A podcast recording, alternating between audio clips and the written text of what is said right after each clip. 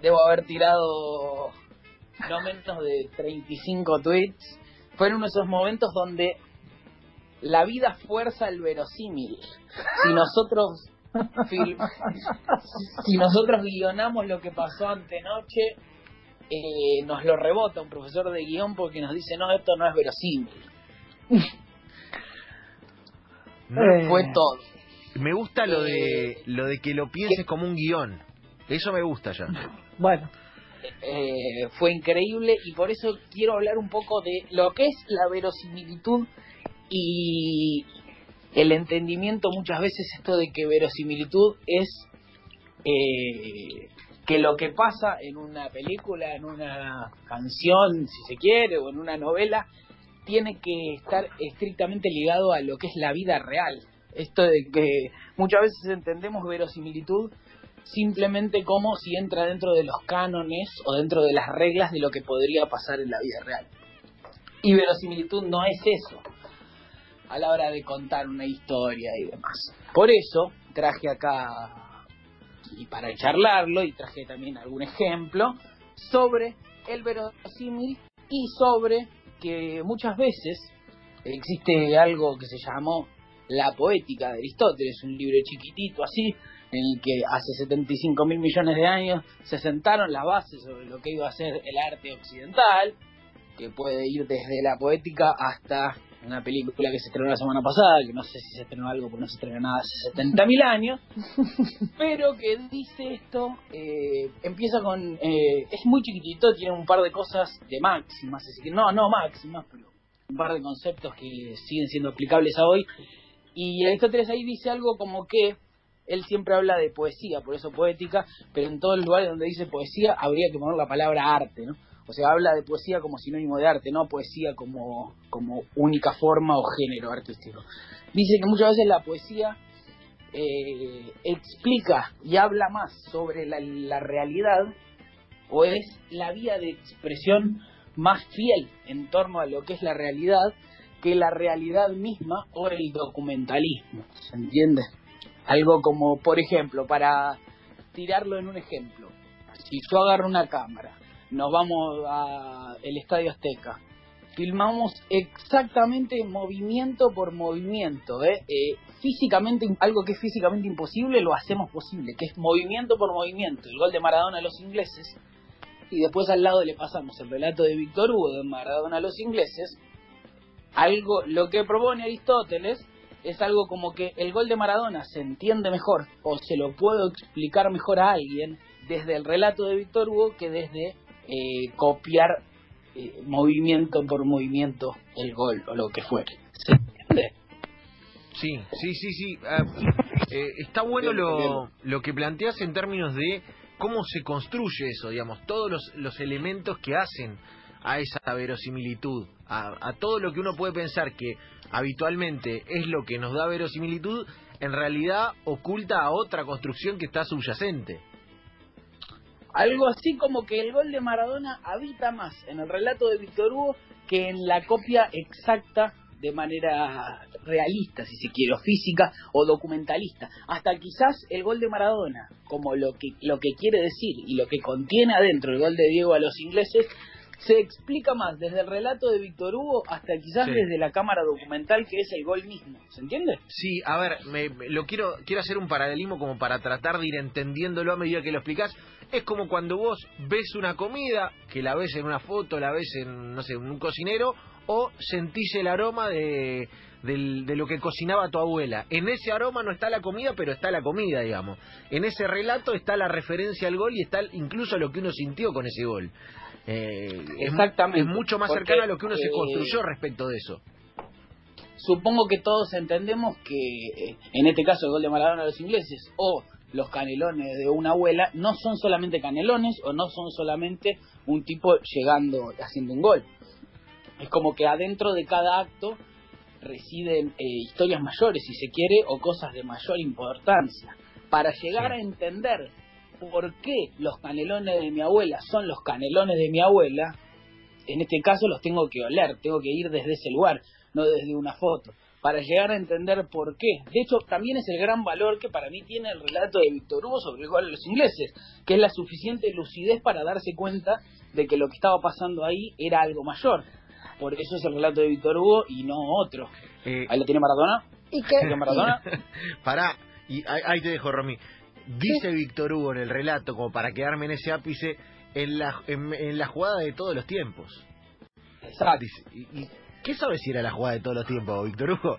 Pero aparte es increíble, No, es increíble ese guiño del destino. claro, claro. Porque si eh, Inglaterra lo ganaba 3-2, no era la jugada de todos los tiempos. Era, che, ¿te acordás el golazo que hizo Maradona, pero Argentina no pudo ganar? Che, hizo un golazo ese día. Maradona, eh, pero al final, viste, Maradona nunca ganó un mundial. ¿Por qué no lo hizo cuando iba 3-2 abajo? Claro, cla- es, es terrible eso. Es terrible esa Es construcción. algo que pasa bastante, por ejemplo, con las películas documentales o con las películas sobre hechos reales, que muchas veces se le marca a una película o a algo hecho sobre hechos reales eh, como un error que no se parece, por ejemplo, no sé, no, pero Johnny Cash en realidad no tenía jopito. Y eso es in- eso es se desprende de esta creencia de que la realidad es solamente lo que físicamente vemos. O sea, que el tipo de directores que utiliza el arquetipo de persona de biopic o de persona real, lo utiliza para hacer su película y entiende de alguna manera que para retratar eh, la vida de este personaje necesito de esta ficción, si se quiere, o de esta este lenguaje que puede ser el cine o puede ser la literatura y demás. O sea, a mí no me alcanza con una, un documental de Johnny Cash que me detalla día por día qué hizo durante toda su vida para entender quién es Johnny Cash. Yo para entender quién es Johnny Cash debo, eh, si se quiere, usar el artificio de la mentira. Por eso el señor Alfred Hitchcock, eh, respondiéndole creo que a Godard, eh, o Godard lo dice, no, no recuerdo en este momento, no me quiero hacer un berenjenal, pero esto de que el cine miente 24 veces por segundo, la cámara miente 24 veces por segundo, miente para así llegar a un entendimiento nuestro en el mundo y el mundo que nos rodea en nosotros. ¿Se entiende? Es como una especie de mentir para llegar al entendimiento real. Eh, Y si no pasamos por esa transición de la mentira, no podemos conectar con la realidad. Y que aparte también es ese contrato tácito que vos haces con el espectador, digo, me parece que parte de ahí, vos entrás al cine o, o consumís el, el, eh, digo, el formato que sea, partiendo de la base que sabés que es un recorte de la realidad que decidió realizar determinada persona. Y la verosimilitud en realidad es ese efecto que cuando, a ver, eh, ves a alguien comiendo una pizza, sabes que el- lo que está comiendo es una pizza y que el, el sabor que ese actor eh, siente cuando mastica es sabor a pizza y no es sabor a, no sé, eh, vainilla. Digo, ese es el escenario verosímil. Digo, también hay algo respecto de hasta dónde está dispuesto el espectador a consensuar, porque cuando a veces suceden cosas, mira, te voy a traer un ejemplo de una película que me vino ahora a la cabeza, eh, de- del indio este Mike, el de señales, ¿cómo se llama? Yam- Shyamalan. Bueno, eh, la película esta de mm, que, se- que actúa Mark Wahlberg que termina de una manera totalmente abrupta, donde es The Happening. ¿no? Happening. Bueno, The Happening para mí es un contrato que se rompe, porque vos estás esperando todo el tiempo que pase algo y después te muestra que no pasa nada y en ese escenario que él construye vos estás esperando que algo pase. Por eso generó para mí tanta controversia. Eh, Podemos discutir para mí, eh. Shyamalan es, eh, es un genio y no tiene no tiene una película mala. The Happening justamente me parece que lo que trata es esto de, bueno, al final lo que pasó, ese happening, ese momento, puede haber sido cualquier cosa. Y me parece que también Shyamalan lo que hace al final es que durante siempre lo que se le criticó a Shyamalan o cuando no se le criticó, pero viste cuando alguien, no sé, esta persona que dice Messi, eh, ahora no pasa más, pero Messi siempre encara para adentro, siempre hace lo mismo. Bueno, con Shyamalan lo hacían con el giro del final. Ah, Shyamalan es el director que al, fi- al final tiene un punto de giro y, y te deja boquiabierto. Bueno, acá no, no lo va a hacer. Eh, pero bueno, un poco sobre esto que veníamos hablando, eh, es como decir que yo mirando Bastardo sin Gloria puedo entender más a la guerra que viendo un documental sobre la guerra. Más o menos, Mm. por decir eso. eh. Pero eh, el verosímil que sí, la ficción debe respetar, o el verosímil que sí la ficción eh, o, el, o el cine tiene que rendirle cuentas a, es el verosímil propio que plantea la historia. Por ejemplo, eh, en ET, en la primera escena de ET, es una subjetiva de ET, justamente, del muñecazo, y nosotros ya vemos ahí que explota, que vuela. Por eso después, cuando el pibe se sube a la bicicleta con ET, ejemplo de Seba de Caro, creo, por eso después cuando el pibe se sube a la bicicleta con ET, lo vemos volar y nos está no nos está jugando sucio, si queremos, la película, no nos está sacando la, de la galera un, ah, claro, ahora ET vuela, ¿por qué vuela si esto nadie me lo había planteado antes? Porque desde la primera escena nosotros ya habíamos visto que ET volaba. Ese verosímil está bien, está bien y está bien construido no por el hecho de volar, porque podría ser volar como cualquier otra cosa, sino por el hecho de que la película misma ya nos había planteado un verosímil donde este muñeco volaba sea lo que sea que haga. O sea, esto no está eh, no está bien o mal en base a, ah, vuela, vuela. Sí, sí, claro, que pueden volar porque estamos viendo una película. El hecho es cómo me construís Claro. el relato Entiendo. para que este muñecazo vuele. Eh, Luqui, a mí me hace acordar lo que decís y, y lo quiero traspolar a muchas entrevistas periodísticas donde uno explica un personaje en el arranque a través de una acción que como en toda película significa mucho más que lo que la propia acción ejecuta, pero que también tiene una mirada del autor respecto de eso, ¿entendés? No sé, a ver, si Maradona da una entrevista y Diego está, eh, no sé, eh, temblando su pie zurdo, uno le va a atribuir un sentido a eso eh, que, plantea una historia respecto del personaje. De si Diego lo mueve fuerte, uno dice que está bien y, medio que eh, te, ilumina un camino hacia la entrevista a ver eh, dónde termina eso. Digamos, que después yo te eh, lo que Diego te cuenta, yo te lo conté en el arranque graficando una situación. Sí, sí, completamente.